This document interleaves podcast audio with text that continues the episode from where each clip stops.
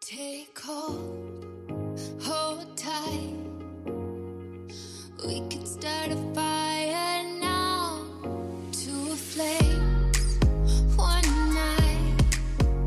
We rise. 嗨，各位小伙伴们，大家早上好，我是瑶老师，欢迎大家来到今天这一期的英语口语每日养成。今天的话呢，我们来学习这样两句话。Okay, go ahead, make with the apology. Okay. Go ahead, make with the apology. Okay, go ahead, make with the apology. 好了，你们开始道歉吧。Okay, go ahead, make with the apology.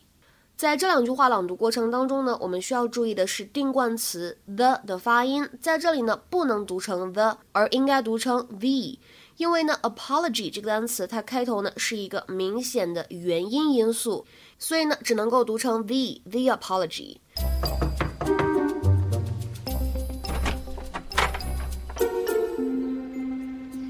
What do you want?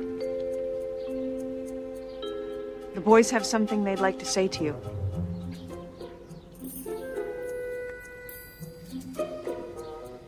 I have some tea heating on the stove.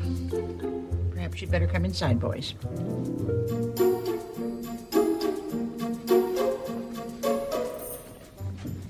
What about you, Lynette? Do you have anything to say?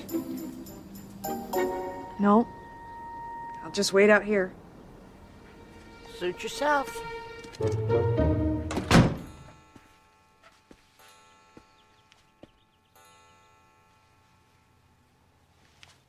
You boys want some peanut brittle? Go ahead. Don't get any crumbs on my floor. Move over. Okay. Go ahead, make with the apology.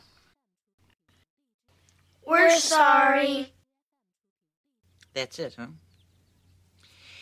Didn't you know that stealing is wrong? How old are you, anyway? We're six. And how old are you? Five. Well, your mother just pops them out, doesn't she? How old are you? How old do you think? 150. Hurry up and eat your peanut brittle. 今天节目当中呢，首先我们先来说一下什么叫做这个 suit yourself。 Suit yourself. Suit yourself 在口语当中呢，用来表示随便你吧这样的意思。s u i t 这个单词，它呢其实在英式英语当中比较偏向于读 suit suit，而呢在美式英语当中比较偏向于读 suit suit。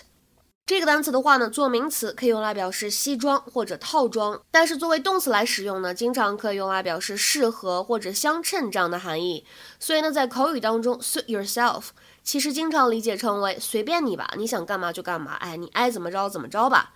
To do exactly what you would like, have it your way。比如说下面呢，来看两个对话的例子。